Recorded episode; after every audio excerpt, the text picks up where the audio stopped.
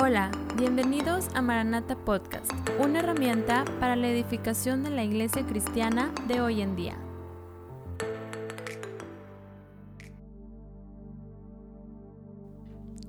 La nueva normalidad y el resultado del virus. Fernando y Alejandra se habían casado hace 11 años. Él era un ingeniero en sistemas en una maquiladora que se dedica a la fabricación de computadoras y teléfonos celulares. Fue en ese lugar donde conoció a Alejandra, su esposa. Ella era una bella joven que se distinguía por ser muy responsable y tener un trato amable. Los dos eran cristianos y habían formado una hermosa familia. Tenían dos hijos, Daniel de 10 años e Isabela de 8 años. Ese día Alejandra había festejado su cumpleaños 34 por lo que prepararon una cena especial e invitaron a sus abuelitos, Mateo y Tere, para que se conectaran por medio de Zoom y participaran en la celebración bajo la nueva normalidad, es decir, por una videollamada. Durante la cena tuvieron una emotiva plática. Desde hace cuatro meses que inició la pandemia del COVID-19, los niños no habían podido ver a sus abuelitos y los extrañaban mucho Recordaban sus muestras de cariño, atención y sus abrazos.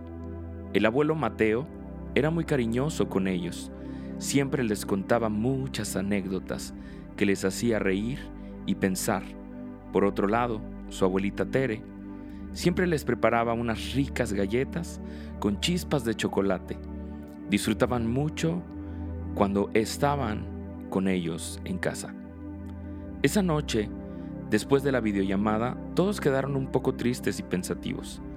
Daniel le decía a su papá, ya estoy harto de este virus y de esta pandemia. ¿Por qué no podemos ver a nuestros abuelitos? Ya no queremos estar encerrados, ya queremos ver a nuestros primos, también a nuestros amigos de la escuela, dijo rápidamente Isabela. Fernando y Alejandra, al tener ese mismo sentimiento, les respondieron, hijos, también nosotros extrañamos muchas cosas. Extrañamos no poder asistir a la iglesia, extrañamos no poder ver a nuestros hermanos y amigos, pero entendemos que por nuestro bien es necesario permanecer en casa, protegidos sin contaminarnos del virus. Hijos, la pandemia es peligrosa. Muchas personas han muerto por el contagio. Es un virus muy peligroso que se transmite de persona a persona y que entra en nuestro cuerpo sin darnos cuenta. No lo podemos ver, pero sí podemos ver las consecuencias. Inicia con una enfermedad que afecta todo el cuerpo e impide que las personas vivan su vida con normalidad, y muchas de ellas terminan muriendo. Isabela con voz nerviosa le preguntó a su papá, ¿esto ha pasado antes? A lo que Fernando le respondió, sí hija, ya ha pasado antes. Hace muchos años, en 1918, hubo un virus similar. A ese virus se le llamó la gripe española. Mató a muchas personas, niños, jóvenes y ancianos de todas las razas y cuando terminó dejó a todos aterrorizados, ya que murieron cerca de 25 millones personas. Alejandra le preguntó a Fernando, su esposo, ¿ese ha sido el peor virus de la historia? Fernando le respondió con su amable sonrisa, no, desgraciadamente no. Hay un virus aún más temible que este. Ese virus se llama el pecado. La Biblia lo describe muy bien. El pecado se transmite de persona a persona cuando llega, enferma a todos, los aparta de Dios y los lleva al camino de la muerte. Este virus del pecado ha llevado a miles de millones de personas de todo el mundo y de todas las generaciones a una muerte espiritual. La Biblia nos explica que cuando Adán pecó, el pecado entró a los hombres y al mundo por primera vez. Romanos 5:12 dice, Por tanto, como el pecado entró en el mundo por un hombre, y por el pecado la muerte, así la muerte pasó a todos los hombres, por cuanto todos pecaron. Hay un virus llamado pecado que está en el corazón de las personas. Fernando continúa explicando, en estos días las personas hacen todo lo posible por cuidarse del COVID-19. Usan gel antibacterial, se lavan con frecuencia las manos, la cara, usan cubrebocas y mascarillas protectoras. Se cambian de ropa al salir del trabajo o al llegar a sus hogares. Además de ello, siempre mantienen la sana distancia.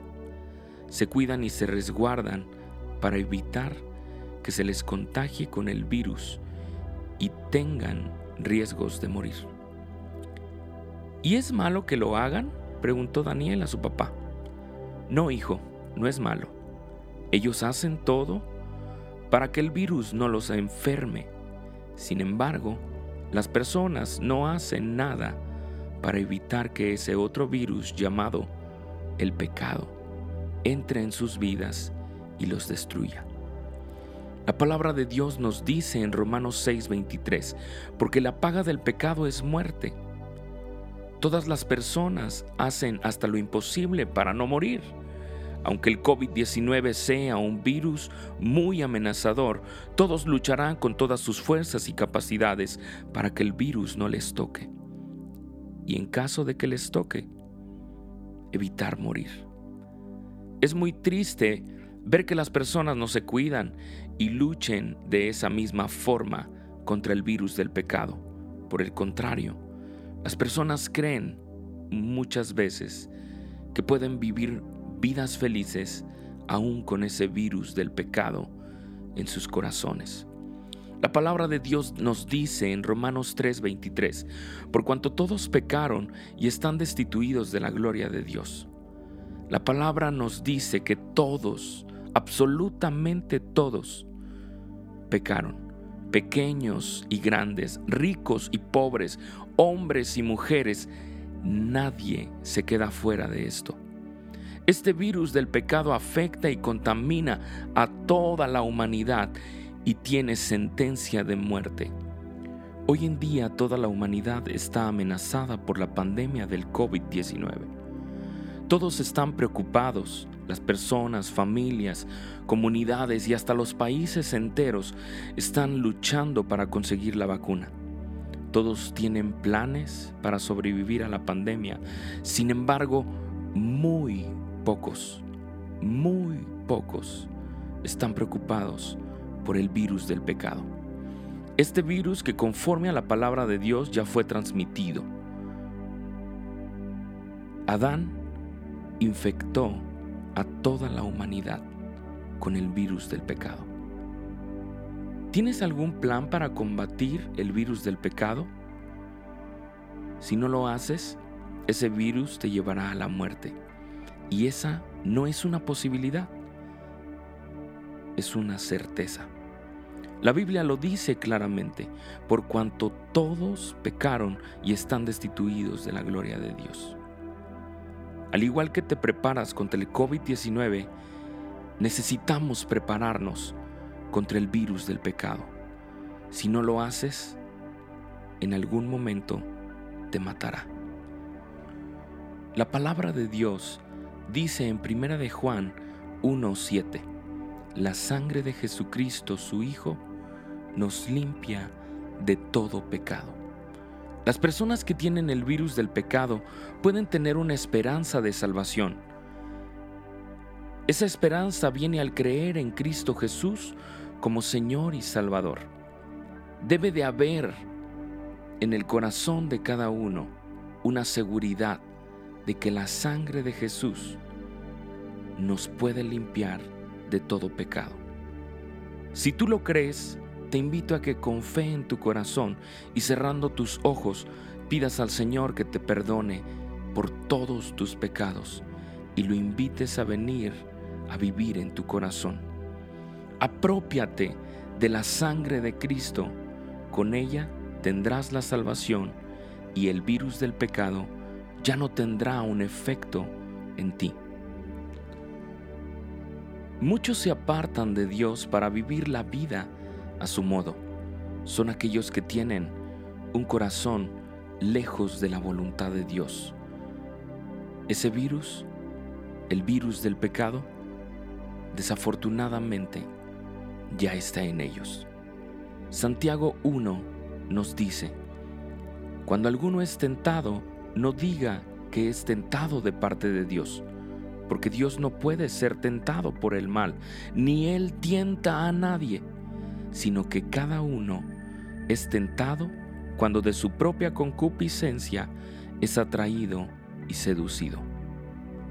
Hay algunos cristianos que están infectados por el virus del pecado y ya no quieren orar, leer la Biblia, tampoco desean congregarse ni vivir una vida para Dios. Ellos han decidido vivir su vida dando gusto a sus deseos, desobedeciendo a Dios. Han sido engañados por el diablo, han sido apartados. Ese virus del que te hablo hoy, el virus del pecado, entra sigilosamente al corazón y la mente de las personas, dañándolos. El virus del pecado se hospeda en el corazón del hombre y el mismo hombre es quien lo va alimentando día a día, a través de malos pensamientos, malas actitudes, malas decisiones, que llegan a transformarse en sentimientos de donde surgen el odio, rencor, maldad, egoísmo, etc. Todo eso lo lleva a una condición de muerte espiritual. El antídoto para este virus del pecado es permanecer en el Señor Jesús. Juan capítulo 15, versículo 4 nos dice, Permaneced en mí y yo en vosotros. Como el pámpano no puede llevar fruto por sí mismo si no permanece en la vid, así tampoco vosotros, si no permanecéis en mí. Yo soy la vid, vosotros los pámpanos. El que permanece en mí y yo en él, éste lleva mucho fruto. Porque separados de mí, nada podéis hacer. Toda persona sin Cristo es portador del virus del pecado.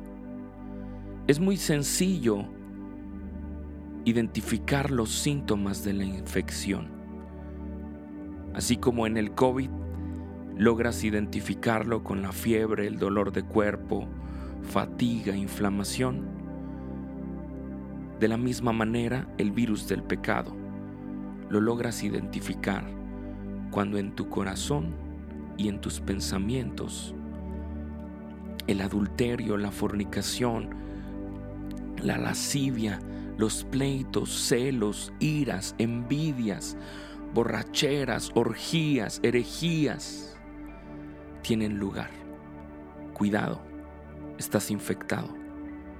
Y si no tomas de ese antídoto, pronto morirás. Dios nos llama a que hagamos morir todo esto. Colosenses capítulo 3 versículo 5 dice, Haced morir pues lo terrenal en vosotros, fornicación, impureza, pasiones desordenadas, malos deseos y avaricia si al escuchar este mensaje has logrado identificar que estás infectado con ese virus del pecado, déjame decirte, hay una vacuna, hay un antídoto. Ese antídoto es la sangre preciosa de Jesús siendo entregada por ti y por mí en la cruz del Calvario para limpiarnos acércate con confianza delante de Dios, porque es ahí donde encontrarás gracia para esa ayuda que necesitas hoy en día. Para los hijos de Dios hay un gel antibacterial espiritual. Ese gel es la sangre de Jesucristo que nos limpia de todo pecado. Recuerda que la santificación es un proceso diario y continuo de limpieza delante de Dios. Mantengamos la sana distancia de todo aquello que nos puede contaminar. Vivamos resguardados en la presencia de Dios. Dios es ese dulce refugio para su pueblo. En su presencia ningún virus del pecado nos podrá alcanzar y tampoco nos podrá afectar. Dios te bendiga. Esperamos que este mensaje haya sido de bendición para tu vida. Te invitamos a compartirlo. Gracias por escuchar Maranata Podcast. No te pierdas nuestra próxima reflexión.